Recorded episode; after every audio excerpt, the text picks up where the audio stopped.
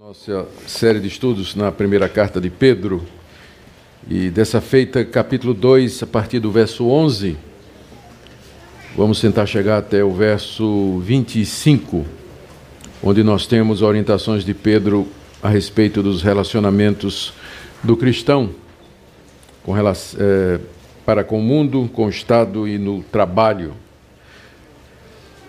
1 de Pedro, capítulo 2, de 11 a 25.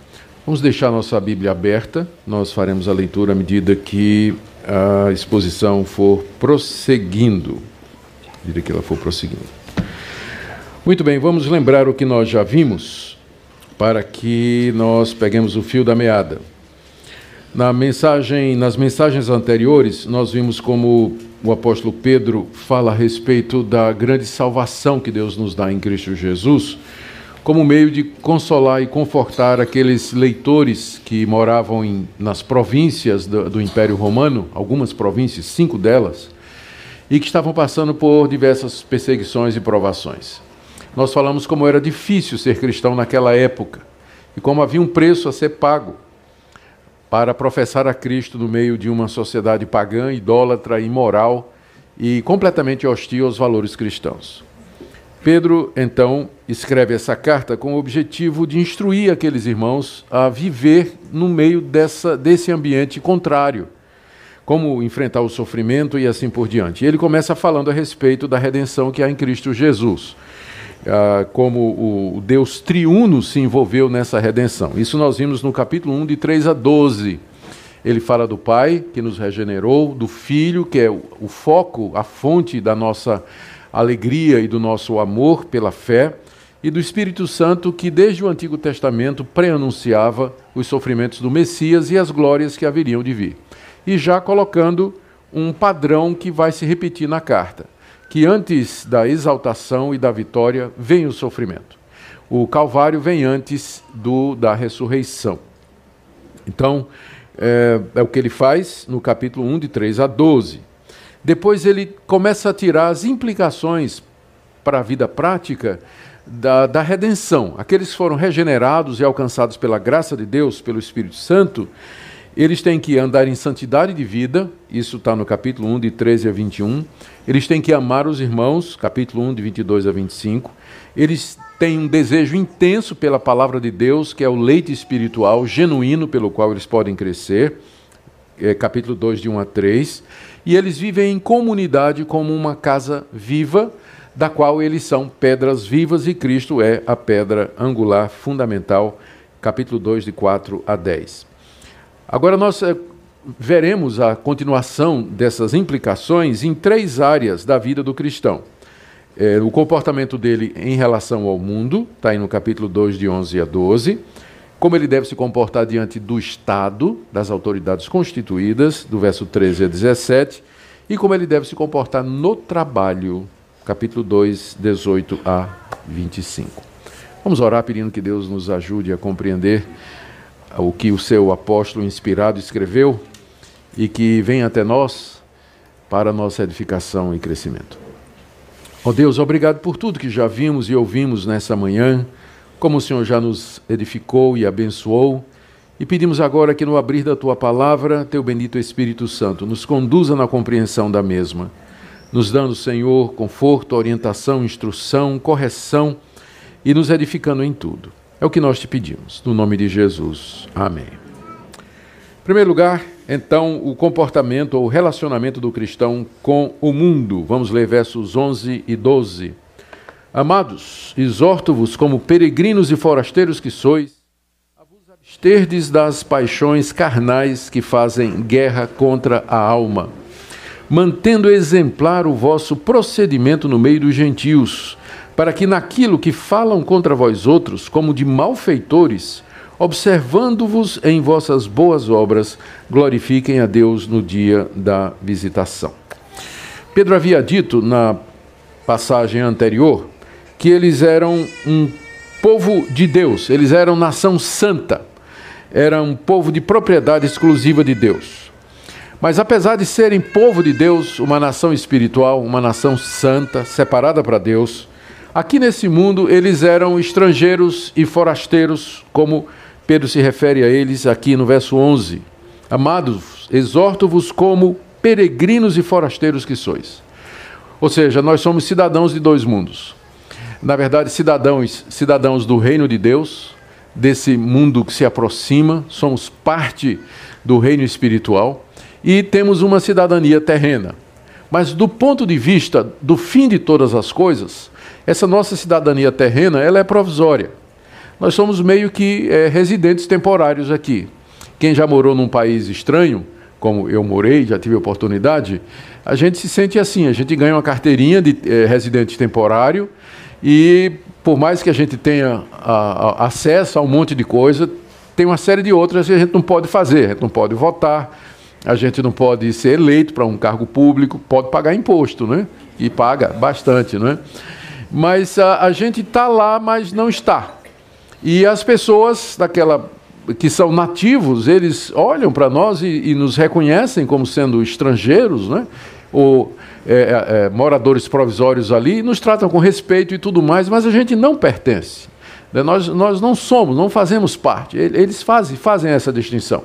Eu tenho dois filhos morando no exterior já há algum tempo, ah, morando nos Estados Unidos, e de vez em quando eles, ainda agora, estava conversando com um deles. Ele estava dizendo que no ambiente de trabalho, embora seja tudo profissional, mas todo mundo sabe que ele é um brasileiro. Os outros amigos são, ah, são todos americanos, tem um ou outro indiano, né, coreano, que tem em todo lugar do mundo. E aí, mas ele sente que não. Né, é, é, há uma certa uh, distância né, causada por isso. Então é assim que Pedro quer que a gente se sinta nesse mundo, espiritualmente falando. Nós não pertencemos aqui. Nós somos peregrinos e forasteiros. O mundo não é a nossa pátria. Nós fazemos parte, ou nós somos cidadãos da pátria celestial, de um outro reino, de um outro mundo. Somos servos súditos de um outro rei. Enquanto nós estamos aqui, essa consciência de que nós somos peregrinos e forasteiros e estrangeiros deveria nos uh, uh, ajudar a compreender por que é que Deus pede que nós façamos determinadas coisas. E Pedro usa esse conceito, essa nossa identidade de que nós somos estrangeiros e forasteiros aqui, uh, para nos exortar, estou aqui no verso 11, a nos abster das paixões carnais. Essas paixões carnais são as paixões da carne. Carne, no Novo Testamento, quase sempre tem um sentido pejorativo, é, para representar a nossa natureza pecaminosa, aquilo que o pecado fez conosco, que corrompeu aquilo que nós somos e fez com que todo o centro da nossa vida é, fosse a satisfação dos desejos do nosso corpo, que, embora legítimos, nós queremos satisfazê-los de qualquer maneira. Paixões carnais são aqueles impulsos, aquelas vontades, a determinação de satisfazer as vontades do nosso corpo, é, como é, descanso, o sexo, é, prazer, alegria, satisfação, comida, bebida ah, e uma série de outras coisas, e, e satisfazer isso a qualquer preço, a qualquer custo, e fazer disso a razão da nossa vida. Então, desejos que são legítimos, como por exemplo, fome ou o impulso sexual são legítimos. Eles têm que ser satisfeitos da forma correta, com a pessoa correta, no tempo correto.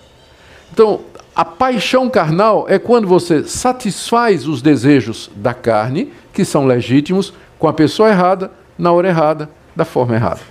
Então, é, essas paixões, elas militam, Pedro diz aqui, né, fazem guerra essa palavra que ele está usando aqui é uma palavra só no, no, no, no, grego, é uma palavra tirada do vocabulário é, bélico e que significa realmente se engajar em combate. Essas paixões carnais, elas estão engajadas num combate com a nossa alma.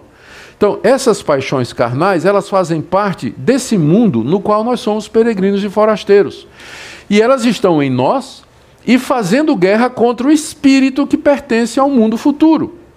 Então há esse conflito interno em, em nós, é? que é resultado dessa dupla cidadania, que nós somos cidadãos, embora residentes temporários aqui nesse mundo, estamos sujeitos a essas paixões carnais, mas a nossa pátria é outra, é celestial e espiritual, e o nosso espírito vai sobreviver esse mundo e vai entrar no mundo vindouro, seguido depois do corpo na ressurreição. Então, uh, porque nós somos forasteiros e estrangeiros aqui nesse mundo, nós devíamos aproveitar o tempo que nós temos aqui, o tempo pouco que nós temos aqui nesse mundo, e viver de maneira agradável a Deus, nos abstendo, fugindo, deixando de lado, renunciando a essas paixões, porque elas acabam prejudicando a nossa alma, elas nos afetam espiritualmente. Elas fazem com que o nosso, a nossa comunhão com Deus seja prejudicada e a compreensão das coisas espirituais. Então, essa é com relação ao mundo em que nós estamos, Pedro orienta então, não é verdade, ele nos chama de amados e nos exorta a que nós nos abstenhamos dessas paixões que são típicas aqui dessa fase da nossa vida e que nós é, cultivemos a vida espiritual porque ela está ligada ao mundo vindouro. A segunda exortação que ele dá, ainda dentro do tópico relacionamento com o mundo, é que nós tenhamos um comportamento exemplar aqui. Nós somos estrangeiros e peregrinos e representamos um país outro, que é o país celestial. O que a gente fizer de errado vai refletir na nossa cidadania. Um brasileiro, quando faz uma coisa errada nos Estados Unidos, né, o pessoal diz: é, brasileiro é assim, né, os americanos já vão dizendo isso. Né? Ou quando é, nós encontramos um americano que faz alguma coisa no Brasil que a gente acha que é meio arrogante, né? tipo agora esse turista que quis bater até no delegado, a gente diz: é, é típico do americano, né? é arrogante, acha que é o dono do mundo e tudo. Então, querendo ou não, a gente acaba representando o nosso país onde a gente esteja, mesmo que o nosso comportamento não queira dizer que todo mundo que é brasileiro haja da mesma maneira, mas acaba havendo essa associação. Então, já que somos peregrinos e estrangeiros aqui e representamos o reino de Deus, verso 12, mantenha exemplar o seu procedimento no meio dos gentios. Você está representando o seu país espiritual, está representando o reino de Deus. Você é cidadão do reino dos céus. Então, enquanto aqui nesse mundo, mantenha um comportamento exemplar no meio dos gentios. A, a referência de Pedro aqui é, é, o, o, que Pedro tem em mente aqui é o fato de que os seus leitores, como cristãos, cristãos que eram, eles moravam em um ambiente não cristão. Ah, no, na época que o apóstolo Pedro escreveu, o mundo estava mergulhado no paganismo. Ah, havia religiões de, de todos os tipos, religiões pagãs, religiões idólatras, religiões que misturavam imoralidade com adoração aos deuses. Havia filosofias eh, que tinham uma visão de mundo completamente equivocada, como, por exemplo, o neoplatonismo, que predominava nessa época. A cultura era impregnada pelo pensamento romano da força e da dominação. Então, era, era uma cultura muito muito anti-Deus, não, não, não havia sido influenciada pelos valores cristãos. O cristianismo estava no seu começo estava começando. Para muita gente era uma coisa estranha, era uma religião assim que surgiu lá no meio dos judeus, que tinha umas ideias esquisitas de um homem que tinha ressuscitado, que era Senhor e tal. Né? Havia muita ignorância a respeito disso, e o resultado é que o cristianismo era visto como suspeito. Não, é? é, não era uma religião, não era primeiro oficial, não era reconhecida, não era ainda muito grande. Então os cristãos eles eram vistos como bicho estranho ali, não era, era um corpo estranho no, no meio daquela cultura. Então os gentios falavam mal é, dos cristãos, achavam que eram maus cidadãos, porque eles diziam que só tinha um Senhor, e esse Senhor não era o imperador, era Jesus Cristo. Interessante que no grego era o mesmo título. O César era para ser chamado de Kyrios, que significa Senhor. E Kyrios era o nome que os cristãos davam a Jesus Cristo. Era o título de Jesus, Senhor. Então, para eles só tinha um Kyrios, que era Jesus. E aí os pagãos pensavam que isso queria dizer que os cristãos eram insubordinados, eles não aceitavam a autoridade do imperador, quando não era verdade. Os cristãos não aceitavam que o imperador era Deus, divino, filho de Deus, como os romanos acreditavam, mas acatavam a autoridade dele enquanto autoridade civil. Mas na mente pagã não tinha como dissociar Estado e religião. Eles, eles misturavam as duas coisas. O Estado era divino. Então, negar a divindade do imperador seria negar a autoridade dele né, de, de, de, exercer o, o, comando e o governo. Né? Então, havia é, todo esse tipo de coisa. Eu já mencionei até essa crítica né, de que eles eram antropófagos, né, que comiam carne de gente. É, os cristãos criticavam os costumes dos pagãos com relação à imoralidade, não participavam da idolatria eram considerados às vezes malfeitores, havia suspeitas sobre eles. Eu já disse até que Nero se aproveitou disso para jogar culpa neles do incêndio de Roma, né, que aconteceria alguns anos depois disso aqui, dessa carta. Enfim, os cristãos viviam em meio a um ambiente muito hostil. Muito hostil. É um pouco diferente de hoje. Há hostilidade hoje contra o cristianismo, mas não chega nem perto do que era é, no século I. Né? Nós ainda temos liberdade de, de expressão, de consciência, de religião, é, podemos nos reunir, podemos abrir uma igreja, podemos abrir orfanatos, podemos abrir hospitais, ah, temos até gente no governo, né? a bancada evangélica e tanta. Né? Então, mas naquele tempo esse tipo de coisa era impensável, impensável. A hostilidade era muito grande. Então, por, tendo isso em mente, a gente entende melhor aqui o verso 12. Pedro está falando de como os cristãos deviam se relacionar com o mundo, né? E ele diz no verso 12: mantenham exemplar o procedimento de vocês no meio dos gentios, ou seja, dos pagãos, para que, naquilo que falam contra vós outros, como de malfeitores, observando-vos em vossas boas obras, glorifiquem a Deus no dia da visitação. Aqui Pedro está dando a estratégia evangelística para os cristãos.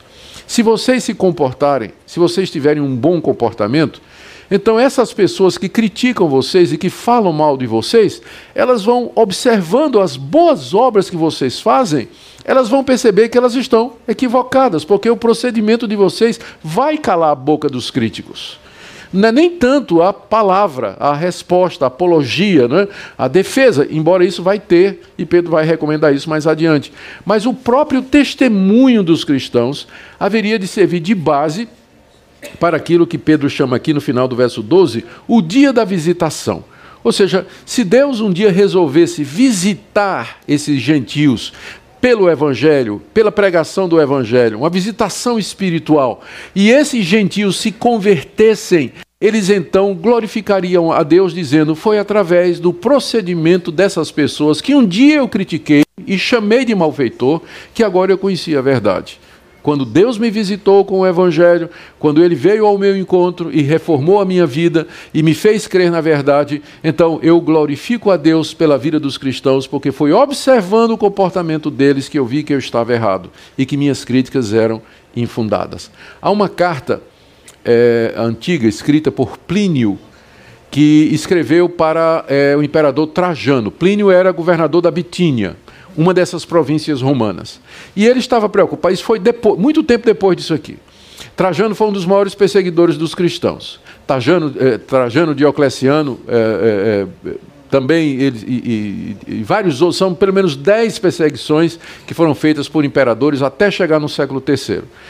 E Trajano foi um deles. Plínio não entendia por que, que o imperador estava perseguindo os cristãos, perseguição oficial. Escreveu uma carta para o para o imperador e disse assim: é, é, Vossa Excelência, tal, aqueles termos todos, né?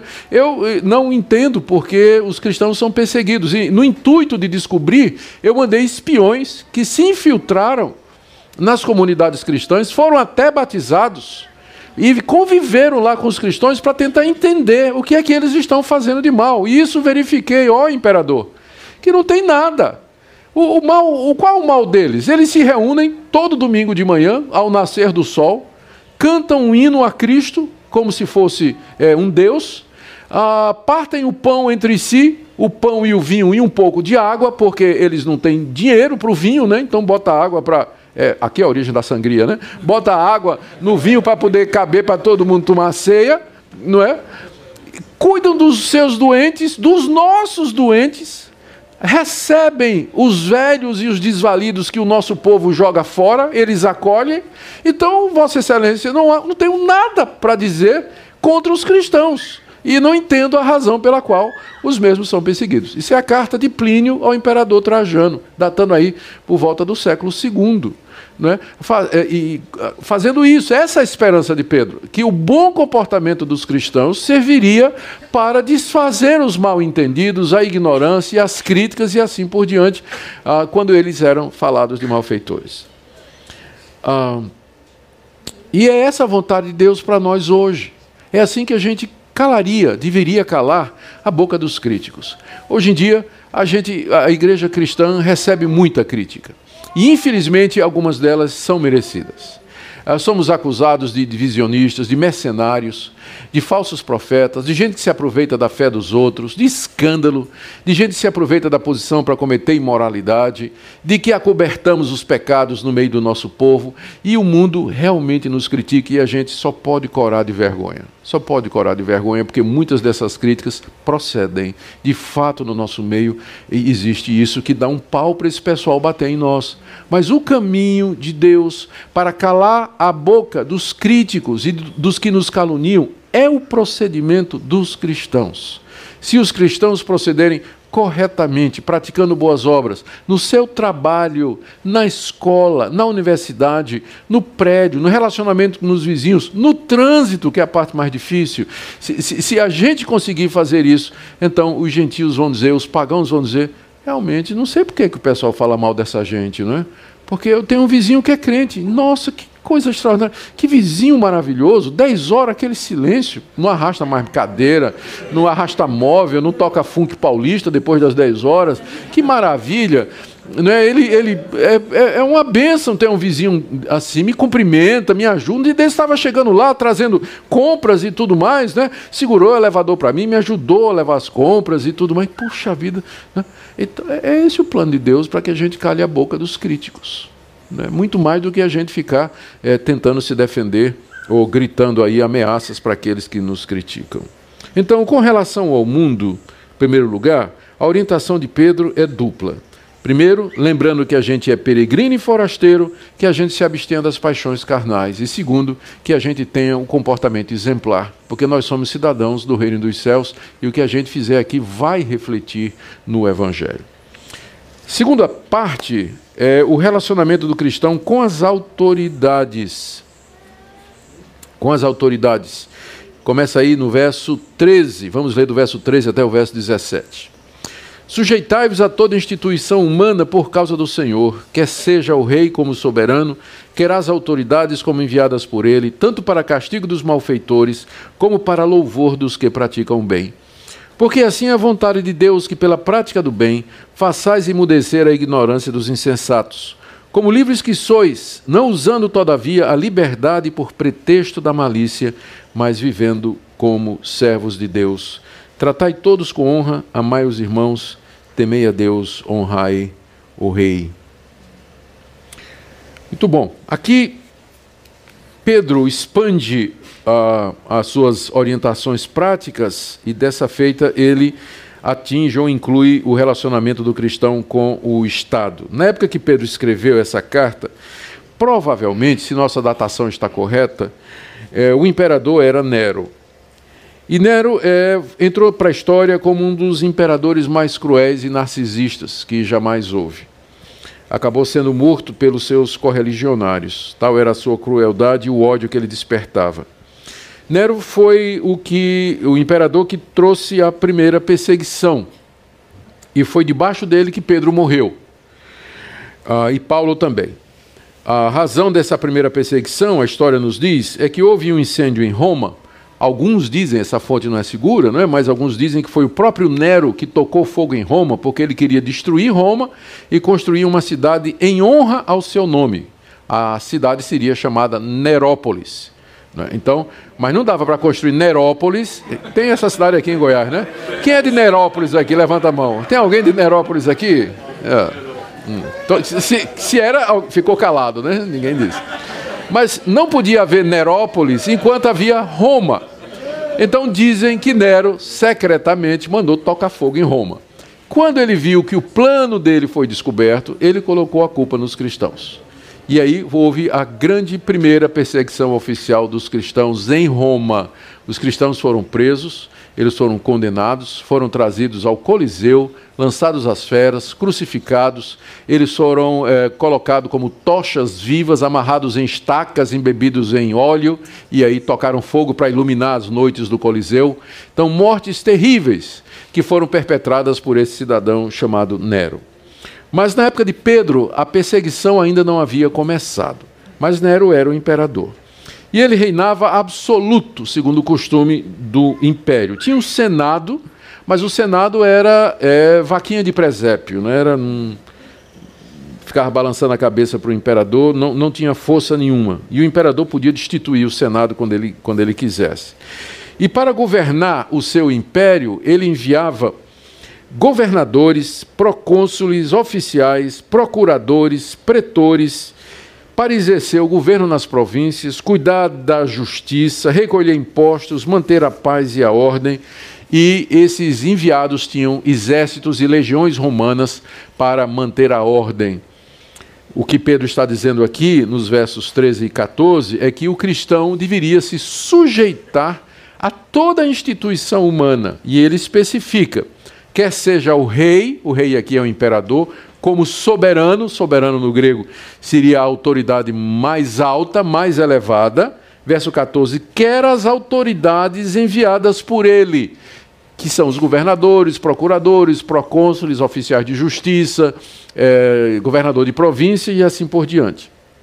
Então, a orientação de Pedro para o cristão é que ele se sujeite a toda instituição humana, no caso, o imperador e os que foram as autoridades enviadas é, por ele. Pedro, eu entendo, no verso 13, quando ele diz é, sujeitai-vos, ele é claro que não está significando uma sujeição incondicional e absoluta, como se o cristão devesse seguir toda e qualquer determinação que procedesse do imperador ou dos governadores, procônsules eh, que eram enviados por ele para exercer o governo das províncias. Porque nós vamos ver mais adiante que o cristão, eh, segundo Pedro, ele é livre de todos para ser escravo de Deus. Ou seja, a lealdade final e última do cristão é a Jesus Cristo.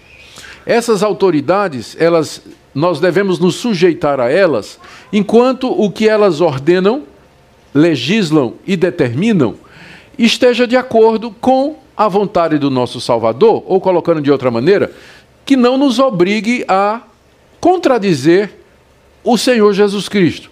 Enquanto o Estado não me obrigar a ir contra alguma determinação, alguma ordem do meu Senhor e Salvador Jesus Cristo, eu devo me sujeitar a ele, ainda que eu possa discordar, humanamente falando, do valor do tributo. Mas o próprio Deus mandou que a gente pagasse tributo às autoridades. Então, eu vou pagar o tributo, mesmo achando que está exagerado, e é mesmo, é muito pesado, pensando no caso do Brasil, né? um imposto muito alto, mas eu, eu devo pagar tributo às autoridades, eu vou fazer isso.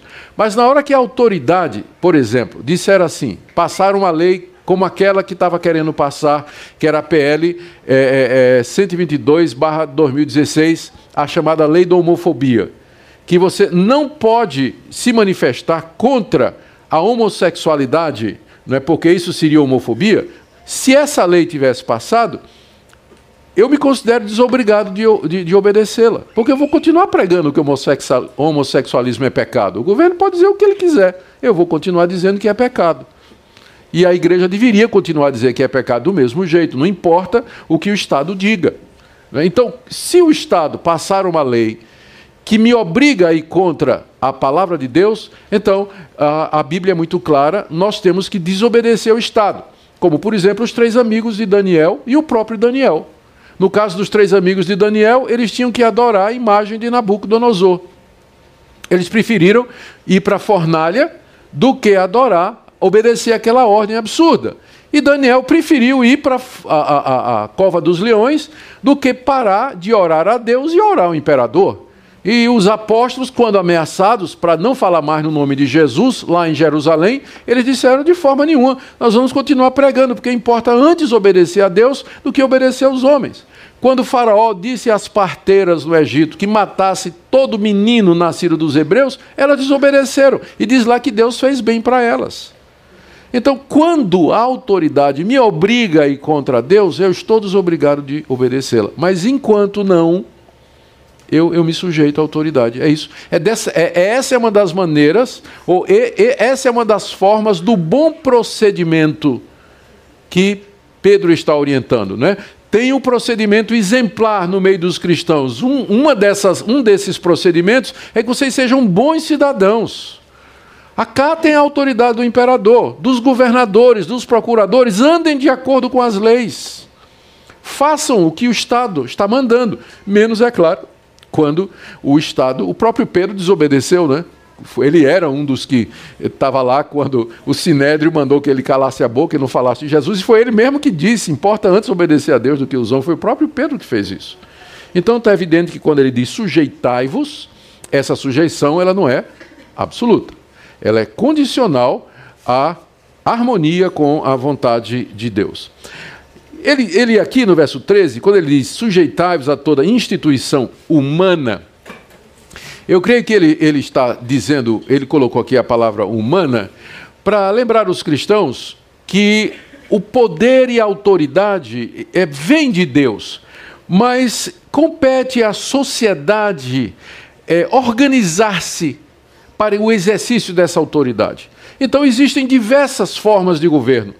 Havia aqui uh, o império, né? a monarquia absoluta aqui do imperador. Há sistemas democráticos, sistemas socialistas, há parlamentarismo, há diversas formas em que os homens se organizam para o exercício da autoridade. Então, são formas humanas, mas nem por isso deixam de ser oriundas em Deus. Por isso, a ideia de sujeitai-vos a toda instituição humana imaginada pelo homem, qualquer regime. O que significa que eu posso ser crente debaixo de qualquer regime, um regime totalitário, um regime democrático, um regime comunista, um regime capitalista, um regime democrático. Não é que essas coisas não importam e não é que elas não sejam interessantes, porque há sistemas que estão mais próximos dos valores de Deus do que outros, não é? Existem. Mas o que Pedro está dizendo aqui é que o cristão nunca deveria ser a favor da anarquia. Quer dizer, não tem governo nenhum né, não aceita governo nenhum. O cristão nunca deveria participar de grupos anárquicos ou achar que a anarquia é uma forma correta de governo. Não é. Não é. Está dizendo aqui, sujeite-se a toda, né, todo tipo de instituição humana feita pelos homens para exercer ou para fazer com que a sociedade se organize, a sociedade funcione. A sociedade humana precisa de um mínimo de organização, de hierarquia, de ordem, para que ela possa funcionar. E isso vem de Deus. Isso vem de Deus. Tanto é que, veja, aqui no verso 13, né, ele diz: sujeitai-vos a toda instituição humana por causa do Senhor. Ou seja, é por conta da minha religião que eu sou um bom cidadão. É por causa do Senhor. É que eu, eu, eu, vou respeitar e vou viver debaixo do regime onde Deus me colocou. Não é que eu não posso lutar por um regime melhor, por condições melhores, uma política melhor, eu devo fazer isso. Mas nunca a anarquia. E, debaixo de qualquer situação, eu ainda sirvo a Deus e vou viver como Deus deseja. Toda instituição humana por causa do Senhor. Aí ele especifica, né? quer seja o rei, o imperador, como autoridade máxima, e no início do verso 14, quer as autoridades. E aí ele especifica, é, Pedro dá qual é a missão dessas autoridades é, que são instituições humanas colocadas por Deus. A missão delas, no verso 14, também dá o limite da obediência. Ele diz que a autoridade é para castigo dos malfeitores e para louvor dos que praticam o bem. Quem dera, né? Mas essa é a missão, essa é a razão pela qual Deus colocou autoridades, para que elas punam os malfeitores e para que elas elogiem o bem. No Império Romano havia isso. Ah, os governadores ah, e procuradores de províncias, eles cuidavam e administravam justiça. Eles exerciam pena de morte. Foi por causa desse sistema que o nosso Senhor e Salvador Jesus Cristo foi morto. Nem sempre o sistema funcionava bem. A prova é que eles condenaram à morte um inocente, que era Jesus Cristo. Mas ao lado de Jesus, condenaram dois, dois ladrões, né? que de fato eram dignos de, de, de, de pena, de serem apenados ali. O Império Romano era muito eficaz na administração da justiça, tinha tribunais locais que escutavam os casos e os governadores tinham autoridade para exercer, inclusive, a pena de morte, quando, quando era necessário, punindo malfeitores. De vez em quando havia uma rebelião, o governador trazia a legião, a legião de exércitos romanos, e, os caras vinham mesmo para bater. O, a, o exército romano era conhecido pela eficácia e pela violência, e pela organização, pela estratégia. Então eles mantinham a ordem. Na época de Pedro, estava se experimentando naquela época a chamada paz romana, que foi imposta por Roma, quando ela conquistou todos aqueles países, a força militar. Então, se os países começassem a brigar ou se tinha uma revolução, lá vinha a legião romana e saía batendo e batendo forte mesmo. Então, todo mundo temia as legiões romanas e o pessoal vivia em paz, né? Porque sabia que o chicote, o chicote vinha se tivesse desordem. Tivesse desordem. Ah, pouco tempo depois de Pedro ter escrito essa carta, ah, os judeus se revoltaram contra Roma. E aí o imperador era Vespasiano e mandou o filho dele, que era general das tropas, invadir Jerusalém e tomar a cidade. Tito veio à frente das tropas, cercou Jerusalém no ano 66 durante três anos. No final dos três anos, no ano 70, os romanos entraram na cidade, derrubaram as muralhas, derrubaram o templo, mataram é, é, entre 300 a 400 mil judeus, saquearam o templo, destruíram a cidade e arrasaram o templo pelo, pelos fundamentos. Depois Tito se tornou imperador no lugar do pai dele, né, no lugar de Vespasiano. E, ou seja, o, as autoridades naquela época, elas realmente puniam os malfeitores erravam de vez em quando, mas tinham um senso de justiça. E elogiavam os bons também. De vez em quando, o imperador ou os governadores concediam, faziam estátua. Todo mundo que conhece um pouquinho da cultura grega lembra de como eles gostavam de bustos, né? Que é, é né, a, a, a estátua de algum benfeitor.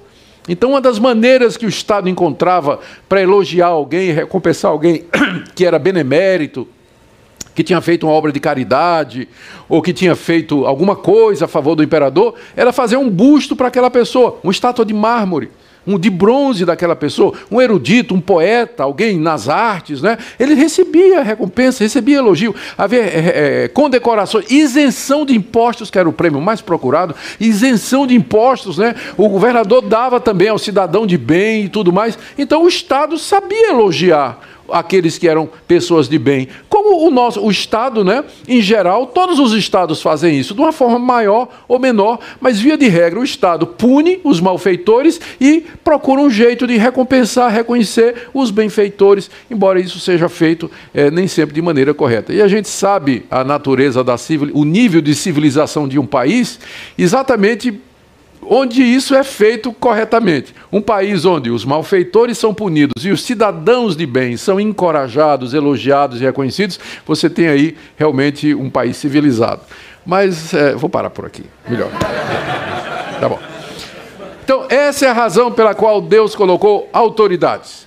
Né? Então, por isso, né, tanto por conta do temor da espada, a autoridade foi colocada para punir o malfeitor, tanto pelo temor da espada, como pelo desejo de dar testemunho e ser reconhecido diante das autoridades, é que os cristãos deveriam manter o seu procedimento exemplar diante dos gentios e se sujeitar ao governo, se sujeitar ao governo. Estas são as razões. Aqui, no verso 15, é, Pedro retoma o tema é, que ele já tinha dito algumas, alguns versos antes. Veja só como ele diz: porque assim é a vontade de Deus, que pela prática do bem façais emudecer a ignorância dos insensatos. Ou seja, ele está repetindo o que ele tinha dito antes. Como é que você cala a boca dos insensatos? Os que dizem que nós somos maus cidadãos, que nós somos rebeldes, que nós não nos uh, cumprimos as leis do Estado. Resposta de Paulo, de Pedro aí, no verso 15, eh, ele diz: A vontade de Deus é que vocês calem a ignorância dos insensatos pela prática do bem. E praticar o bem aqui seria praticar o bem como cidadão, ser um bom cidadão. Com isso você vai calar a boca, da igno... vai calar a boca dos, ig... dos insensatos ignorantes. É inter... A palavra insensato significa louco, né? tolo. E ignorante no sentido de que, porque, como eu disse, muitos desses pagãos, eles ignoravam o que era o cristianismo. Eles não tinham ideia do que é que os cristãos acreditavam e praticavam. E são chamados de insensatos aqui porque eles falavam de uma coisa que eles não conheciam. Estavam criticando, condenando, chamando de malfeitor, quando eles não tinham conhecimento de causa. Eles não sabiam o que era o cristianismo. Quando Plínio resolveu conhecer o que era o cristianismo, escreveu aquela carta para Trajano dizendo: Não vejo nesse, nesse pessoal crime nenhum. Mas sabe como é o pessoal, né? Fofoca, maledicência, correu a fama. E aí se propaga e, e cria uma imagem que não corresponde à realidade. Como vencer a maledicência e a imagem errada que as pessoas têm de nós. Pedro outra vez repete o que ele já tinha, ele repete o que tinha dito antes, pelo bom comportamento. É a vontade de Deus que vocês calem a boca dos pagãos através da prática do bem, porque aí ninguém vai ter o que dizer contra vocês. Aqui no verso 16, ele dá três, três maneiras de como nós podemos praticar o bem e calar a boca desse pessoal. Cada uma delas introduzida por uma conjunção adverbial, é, que é o como. Né? Como, como, como. Notaram que tem três comos aí, ó. Verso 16: Como livre que sois, está faltando o como que está no grego, mas não está no português. Não como usando a liberdade por pretexto da malícia, mas vivendo como servo de Deus. São três comos, né? Que introduz um modo. Então, esse verso 16, ele está explicando o verso 13. Sujeitai-vos à autoridade. Como livre que sois, ou seja, vocês vão se sujeitar à autoridade porque vocês são livres. Porque Cristo já libertou vocês. Ou seja, essa sujeição, ela é voluntária. Vocês não são escravos do imperador. Vocês vão se sujeitar voluntariamente. Pedro está preocupado com a motivação desses irmãos. Eles são livres em Cristo mas, portanto, a nossa sujeição à autoridade, ela é voluntária, ela é espontânea, nasce do fato de que nós somos homens e mulheres livres. Cristo nos libertou do mal, do pecado, da morte, da condenação. Nós somos livres, não devemos nada a ninguém, mas por amor ao Senhor, eu me sujeito ao imperador. Eu me sujeito às autoridades. Como livres que sois. O segundo como, não como tendo, literalmente no grego diz assim, não como tendo a liberdade por pretexto da malícia. Ou seja, não use essa liberdade como uma desculpa para você praticar o mal. Pedro provavelmente tem em mente alguns grupos cristãos que estavam fazendo isso, ou outros grupos. Os gnósticos, que já estavam começando nessa época, eles usavam a salvação em Cristo Jesus como desculpa para praticar todo tipo de imoralidade. Os judeus diziam que eles seguiam a lei de Deus e não a lei dos pagãos. Portanto, eles não reconheciam o imperador. Daí as constantes revoluções dos judeus contra o Império Romano. Havia grupos cristãos, você vai encontrá-los, sabe onde? No livro de Judas, verso 3, Judas diz assim: tem alguns aí que transformam em libertinagem a graça de Deus. Na carta aos Gálatas, Paulo diz assim: cuidado para que vocês não usem a liberdade para a prática do pecado. Nas sete cartas do Apocalipse, Jesus menciona os seguidores de Jezabel, os seguidores de Balaão e os nicolaítas, que eram discípulos não de Nicodemos, mas de Nicolau. É bom deixar isso claro, tá? Os nicolaítas. O que é que esses três grupos eles tinham em comum? Eles diziam que o crente podia participar no templo pagão da, das comidas sacrificadas aos ídolos e da imoralidade religiosa. Ou seja, eles estavam usando a liberdade como desculpa para viver uma vida de imoralidade. Então já havia esses grupos na época de Pedro. Ele diz: sujeitem-se às autoridades, como livres que vocês são, mas não como usando a liberdade para pretexto, cobertura de malícia, pra, pra, como uma, uma desculpa para vocês fazerem o mal. Gente, isso acontece até nos dias de hoje.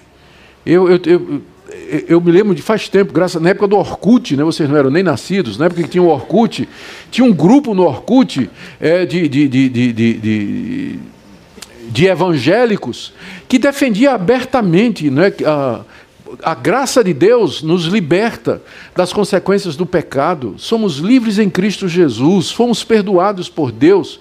Então nós podemos viver o amor, então é o que nos guia. Se você ama alguém, mesmo que não é, vocês não são casados, vocês podem viver junto. Então, defendendo abertamente o, o sexo antes do casamento, viver junto, a homossexualidade, uma série de outras coisas, dentro da igreja evangélica. Até hoje tem grupos dentro das igrejas evangélicas que acham que o evangelho ele acaba dando é, base para que o cristão, em nome do amor, ele cometa uma série de coisas que a Bíblia claramente diz que são pecaminosas. Né? Então, Pedro aqui já está advertindo e dizendo, não como usando a liberdade por pretexto da malícia. E o terceiro como? Mas vivendo como servos de Deus. Eu sou livre, mas eu não sou livre para fazer o que eu quero. Eu sou livre para servir a Deus. E essa é a mais elevada forma de liberdade. Quando nós somos livres de nós mesmos, do pecado, da morte do mundo e somos transformados em escravos de Deus, para fazer a vontade de Deus. Em outras palavras, não existe essa liberdade absoluta que as pessoas querem. Lutero dizia que o homem é uma besta, ou montada pelo diabo ou montada por Deus. Mas não tem meio termo aqui. Ou você é escravo de um, ou você é escravo do outro. Mas você não, você não é dono de si. Deus nos libertou de Satanás para nos fazer escravos seus. Livres que sois, mas como servos de Deus. A palavra servo aqui é escravo no original. Então, verso 17, ele fecha: Tratai todos com honra. Eis aqui o bom comportamento dos cristãos. A todas as pessoas se trata com respeito, com honra, com deferência. Amai os irmãos. A nossa a palavra irmãos aqui é fraternidade. Não sei porque que eles traduziram como irmão. O certo seria amai a fraternidade, ou seja, os irmãos em conjunto. Amai a igreja, a comunhão do povo de Deus. Temei a Deus. E honre o rei. Notar aqui que não é o contrário? Né? Porque temer a gente tem que temer é a Deus. E aí honramos o rei. Mas o nosso temor é Deus, porque ele é a autoridade suprema e maior. Então, quatro deveres que resumem de que maneira o cristão deveria se comportar no meio do mundo, no meio daquela sociedade diante do Estado. Tratem todos com respeito e honra, amem a fraternidade, a comunhão dos irmãos, temam a Deus, que é o Senhor absoluto, e respeite e honre o rei como autoridade colocada por Deus para o governo da sociedade. Terceira parte, e eu vou correr aqui porque meu tempo já está avançado, do verso 18 a 25, Pedro agora se dirige aos servos. Vamos ler. Servos, sede submissos com todo o temor ao vosso Senhor, não somente se for bom e cordato, mas também ao perverso. Porque isso é grato que alguém suporte tristeza. Alguém suporte tristeza sofrendo inju... tristezas no plural, sofrendo injustamente por motivo de sua consciência para com Deus.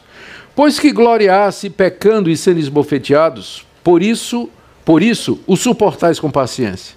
Se, entretanto, quando praticais o bem, sois igualmente afligidos e o suportais com paciência, isso é grato a Deus. Porquanto para isso mesmo foste chamados, porque também Cristo, pois que também Cristo sofreu em vosso lugar, deixando-vos exemplo para seguirdes os seus passos o qual não cometeu pecado, nem dolo algum se achou em sua boca.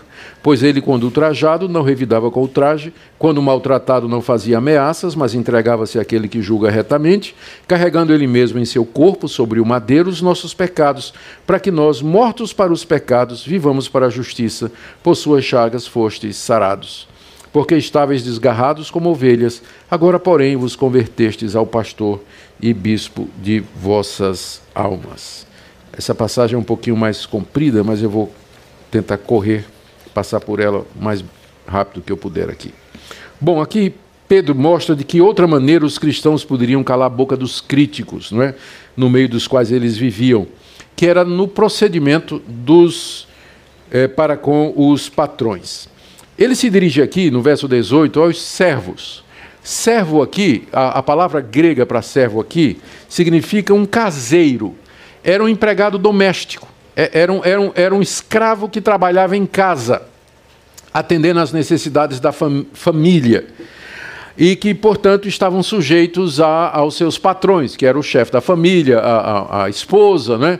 os filhos. Ele, ele era um servidor, era um, alguém que vivia na casa, né? um empregado doméstico que morava na casa e assim por diante. Muitos cristãos viviam nessa condição no Império Romano. Esse tipo de trabalho ele era reconhecido naquela época. Havia todo um sistema, havia milhões de escravos, escravos domésticos, não é? escravos de todo tipo né? no, no Império Romano. Geralmente eram cativos de guerra, ah, uma nação ganhava a guerra contra a outra, escravizava a sua população. Então você encontrava gente é, que trabalhava como escravo. Se não me engano, Aristóteles, ele era escravo. Ele, ele, é, ele teve a sua província foi dominada e ele acabou se tornando escravo. E boa parte desses escravos, especialmente aqueles que eram pessoas de boa educação, eles eram usados para tutorar os filhos, ensinava matemática, física, ensinava geografia, ensinava história, artes a, aos filhos do patrão, né? eram uma espécie de professores particular. Eles serviam como cozinheiros na casa, arrumadores, é, criaram de ordens. Se fosse escrava, ela atendia a patroa, seguia a patroa como dama de companhia o tempo todo. Alguns escravos eram artistas, Alguns deles é, acabavam é, servindo em áreas do governo, mas sempre escravos também. Ah, não era, a gente está acostumado a ter um modelo de escravidão na cabeça por conta da escravidão como ela aconteceu no Brasil, que foi a escravatura da, de africanos que foram trazidos em navios para servir na cultura de café e de cana. A escravidão no tempo antigo era bastante diferente disso aqui. Tá certo? Eram prisioneiros de guerra, via de regra. Alguns nasceram no cativeiro, era gente bem educada. Alguns ganhavam algum tipo de salário, a ponto que depois de um tempo eles podiam ter o suficiente para comprar sua própria liberdade. Eles compravam a sua própria liberdade e eram alforriados e se tornavam livres outra vez.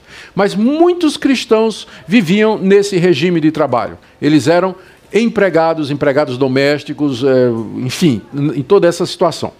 Eles eram considerados escravos porque a vida deles e a liberdade deles pertencia ao seu patrão que o havia comprado por algum tipo de dinheiro. Ah, eu esqueci de mencionar também. Às vezes a pessoa tinha uma dívida muito grande e ela se vendia como escravo para poder pagar a dívida que tinha. E quando a coisa ficava pior, tinha que vender a mulher e os filhos, né? E quando a última coisa que ele vendia era a sogra, naturalmente, né? É, isso aí não, vender a sogra jamais, né? Mas a mulher e os filhos, né, às vezes é, era era vendido. Mas pessoas eram escravos por conta disso aí, né? Vender vendia, mas ninguém queria comprar. O problema era isso. Né? Bom. Ah, a orientação que Paulo dá aos cristãos que eram escravos, no verso 18, é que eles fossem submissos, com todo temor ao Senhor. A palavra Senhor aqui é a palavra déspota, que naquela época não tinha ainda uma conotação pejorativa. Hoje, quando a gente fala de alguém, diz fulano é um déspota, né? quer dizer que é um, uma pessoa, é, é, é um patrão mau, não é? é um tirano. Né? Mas a palavra, até Jesus é chamado de déspota aqui no Novo Testamento. É um termo que é usado para significar o seu senhorio né, absoluto. Então, o déspota era alguém que tinha esse poder de vida ou morte sobre o escravo. E é, a ele, então, o cristão, como escravo, deveria ser submisso, sujeito, obediente, com todo temor. Temor aqui é todo respeito né, ao déspota. E Pedro acrescenta: não somente se for bom e cordato, porque tinha déspotas que eram donos de escravos que eram bons e cordatos, que tratavam bem os escravos, que tinham até amizade e bom relacionamento, que depois de um tempo alforriava. Há casos e casos na história romana de déspotas, né, de patrões, que tinham esse relacionamento muito bom com seus escravos. E os escravos, às vezes, tinham oportunidade de comprar sua liberdade e embora e preferia ficar, porque se apegou ao patrão. Né, se apegou. E eles não queriam ir embora, né, e ficavam, e há histórias bonitas a respeito disso. Então, era uma felicidade quando o cristão tinha um déspota, né, um cristão que era um, um é, um, um, servo né, de uma casa e cujo patrão era um desses, bom e cordato. Então era o melhor de todos os empregos, né? Era uma maravilha. Mas às vezes acontecia que tinha o perverso, final do verso 18, né? Tinha também o perverso. O perverso no grego quer dizer torcido. Né? É uma pessoa torcida. O mal torceu aquela pessoa. É, né, as suas atitudes não são retas. Os seus caminhos são tortuosos. E às vezes acontecia que um cristão tinha um déspota tortuoso, torcido em cima dele. E agora? Como é que fica a sujeição? Não é? E Pedro agora vai tratar desse assunto. Ele diz: você tem que se sujeitar, não é só ao patrão bom e cordato, mas também quando ele for perverso, a sujeição também é ao patrão perverso. E ele começa a dar as razões aqui é, e mostrar de que maneira eles deveriam enfrentar o sofrimento de trabalhar debaixo de um patrão que era torcido. E aqui a aplicação que você pode fazer é pensar no seu ambiente de trabalho. Às vezes você tem um ambiente de trabalho que é uma maravilha, né? dá gosto para o trabalho. Né? E, mas às vezes você está numa situação em que existe essa perversidade, a, o direito é torcido, as coisas são torcidas, a, a, a, perversidade, a malícia, a má intenção, e você tem que ir trabalhar ali, e você está sujeito, às vezes, a gerentes, patrões, gente, dono da empresa, uh, empresário, não é que não são pessoas retas e que são pessoas más e perversas e que tratam na ponta, na bota, né, os, os empregados e assim por diante. Como, como então nós deveríamos viver numa situação como essa? A primeira coisa, Pedro diz aqui, que Deus se agrada quando alguém sofre injustamente por conta do Evangelho. Verso 19: Porque isso é grato, grato a Deus, que alguém suporte tristeza, sofrendo injustamente por motivo de sua consciência para com Deus. Ele está ali, ele suporta aquela tristeza, ele acata o patrão perverso, mas ele faz isso por conta da consciência dele para com Deus. Ele não quer dar mau testemunho, ele quer ter o procedimento exemplar. Então, como um serviço a Deus, ele suporta aquela tristeza. Infelizmente, a vida de muitos é isso: suportar tristeza.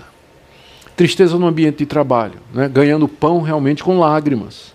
E ele suporta, ele permanece, ele fica ali por conta da sua consciência para com Deus. Para com Deus. Se ele tiver chance, é claro que aqui está no regime de escravidão. No regime de hoje, nós temos muito mais liberdade. Se você está suportando tristeza por conta da verdade, não é para estar tá sofrendo porque é um mau empregado, porque às vezes acontece isso. O cidadão chega na igreja e diz: Pastor, ore por mim, estou sendo perseguido no emprego. Fui demitido hoje. Perseguição, pastor. Ninguém aguenta evangélico lá, botou para fora. Aí a gente pergunta, mas meu irmão, o irmão era um bom empregado? Bem, pastor, né? Se o irmão né, chegava no horário, pastor, já que o senhor perguntou, é, e assim, você usava o tempo corretamente, pastor, eu não ia mencionar isso tal. No fim, o cara foi demitido, não é porque era cristão, mas porque era mal empregado. Porque tem evangélico que é mal empregado mesmo. E quando o patrão bota para fora, ele vai para a igreja dizer que é perseguição religiosa. Não é. Não é. No caso aqui, Deus se agrada daquele que está sofrendo injustamente. Né? Está sofrendo injustamente. Deus se agrada disso. Deus, Deus, ele vai dizer porque é que Deus se agrada disso. Mais, mais adiante. Primeiro, Deus se agrada dessa situação. Segundo, que está no verso 20.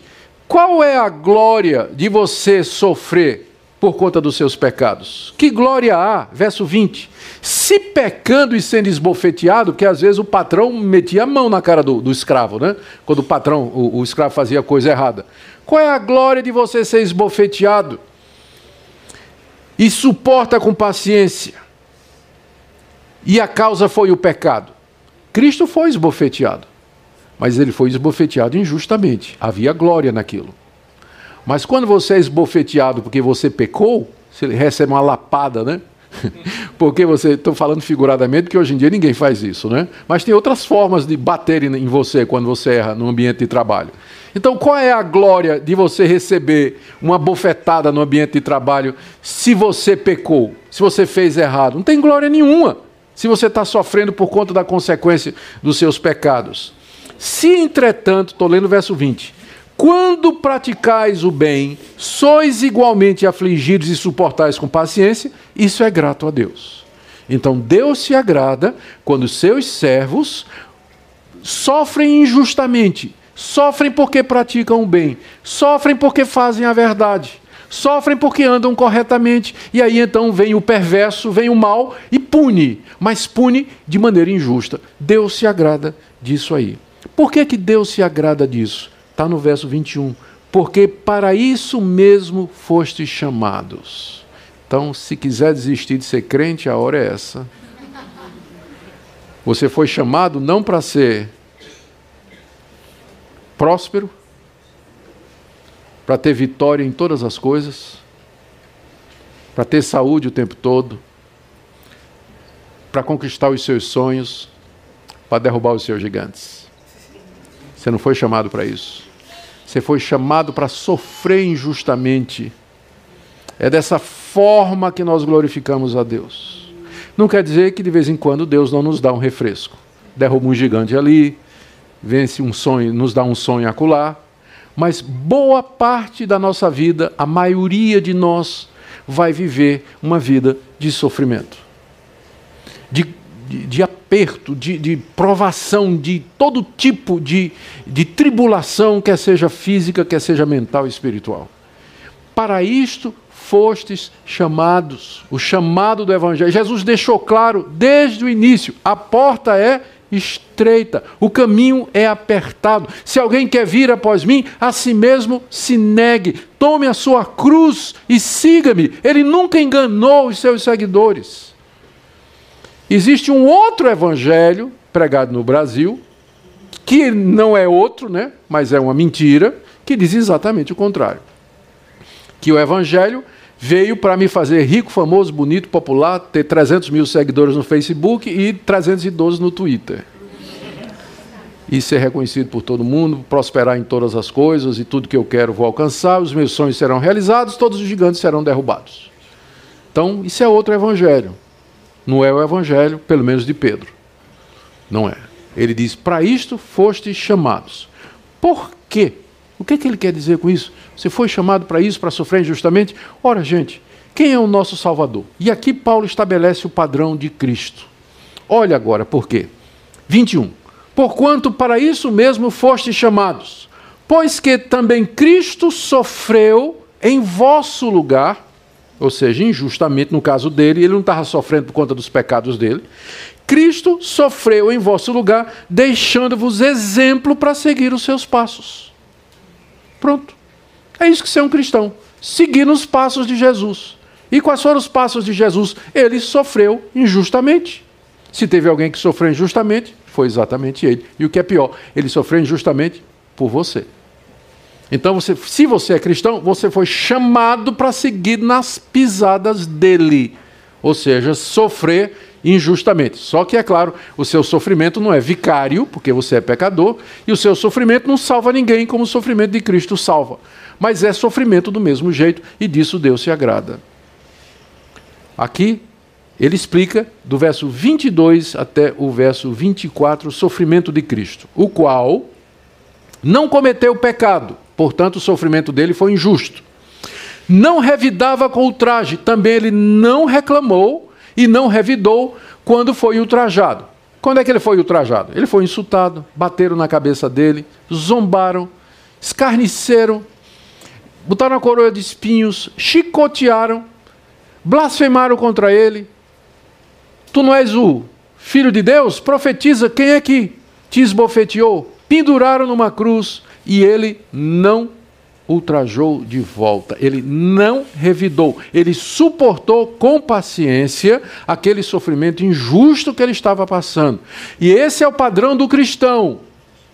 Ele está falando aqui para os servos que estão debaixo de um patrão torto, perverso, ou numa situação de hostilidade. Então, suportar com mansidão, com humildade, se o sofrimento não é por alguma coisa errada que você cometeu. Se você está sofrendo por conta da verdade da justiça, suporta, porque para isso você foi chamado. O exemplo foi dado por Cristo. Quando maltratado, ele não fazia ameaça. Olha só. Mas se entregava àquele que julga retamente, que é Deus. Deixava que Deus julgasse os seus inimigos e que Deus tomasse conta dos seus detratores. Verso 24: carregando ele mesmo em seu corpo sobre o madeiro os nossos pecados, não os dele, mas os nossos. Ou seja, ele está querendo, Pedro está querendo mostrar quão injusto foi o sofrimento de Cristo. Ele não somente não estava sofrendo e morrendo por conta dos pecados dele, mas ele estava morrendo e sofrendo por conta dos pecados dos outros. Então, é injustiça ao quadrado, né? É, é, o mérito dele é, é ao quadrado. E por que, que ele fez isso? Verso 24. Para que nós, por quem Cristo morreu, mortos para o pecado, porque ele morreu por nós e nós morremos com ele, nós agora vivamos para a justiça. Por suas chagas, as chagas de Cristo, nós somos sarados. Melhor exemplo de que esse e maior motivação não pode haver. Veja a lógica de Pedro. Sujeitem, o tema aqui é sujeitar, né? É, como é que eu vivo no meio do mundo? Como é que eu vivo nesse mundo aqui? Primeiro, eu tenho que me abster de todas as paixões carnais, porque eu sou estrangeiro e forasteiro aqui. Estou caminhando para a minha pátria celestial. Segundo, ele, ele diz aqui: eu tenho que manter o meu procedimento exemplar no meio dos gentios, para que eles, vendo as minhas boas obras, eles calem a boca, parem de, parem de falar mal do Evangelho. Terceiro, eu tenho que me sujeitar ao rei e às autoridades constituídas, porque essa é a vontade de Deus. É, e eu tenho consciência para com Deus. Eu sou livre, mas eu, eu vou usar minha liberdade para servir a Deus e me sujeitar às autoridades. Não vou usar a liberdade para fazer o que é mal. Se eu sou um empregado e eu tenho um patrão que é injusto e mal e que me maltrata, me esbofeteia, ainda quando eu faço bem, eu vou suportar isso pacientemente, sem revidar, sem fazer ameaça, por conta do meu Salvador, que fez a mesma coisa por mim. Ele foi injustiçado, ameaçado, ultrajado, sofreu, foi chagado, mas ele fez isso não pelos pecados dele, mas ele fez isso por mim. Então, porque Cristo é o meu Salvador e ele me salvou dessa maneira, eu vou aprender a sofrer como cristão. E sofrer como cristão significa isso, humildemente, diante de Deus, reconhecendo a vontade de Deus para nós, pensando lá no início da carta, deixando que o sofrimento aperfeiçoe a minha fé, que você vai precisar de fé para fazer isso, não é? vai precisar de fé para viver dessa forma, e me entregando àquele que julga retamente, porque foi para isso que Cristo morreu por mim, para que eu morresse para o pecado e eu pudesse viver para a justiça. Antes, verso 25, eu estava desgarrado como ovelha, não tinha referência, era uma ovelha perdida. Não é que realmente esse, a palavra desgarrado aqui, no original, significa perdido, né? Você, é uma ovelha perdida, portanto, desgarrada. Antes eu estava assim, eu não tinha patrão, não tinha dono. Né? Era escravo de tudo e de todos. Mas agora eu me converti, vos convertestes ao pastor e bispo da vossa alma, que é Jesus Cristo. Eu agora tenho um Senhor, alguém que cuida de mim, tenho um déspota bom, ele é pastor e bispo, supervisor da minha alma. E é ele que eu sirvo e quero servir nesse mundo. Amém?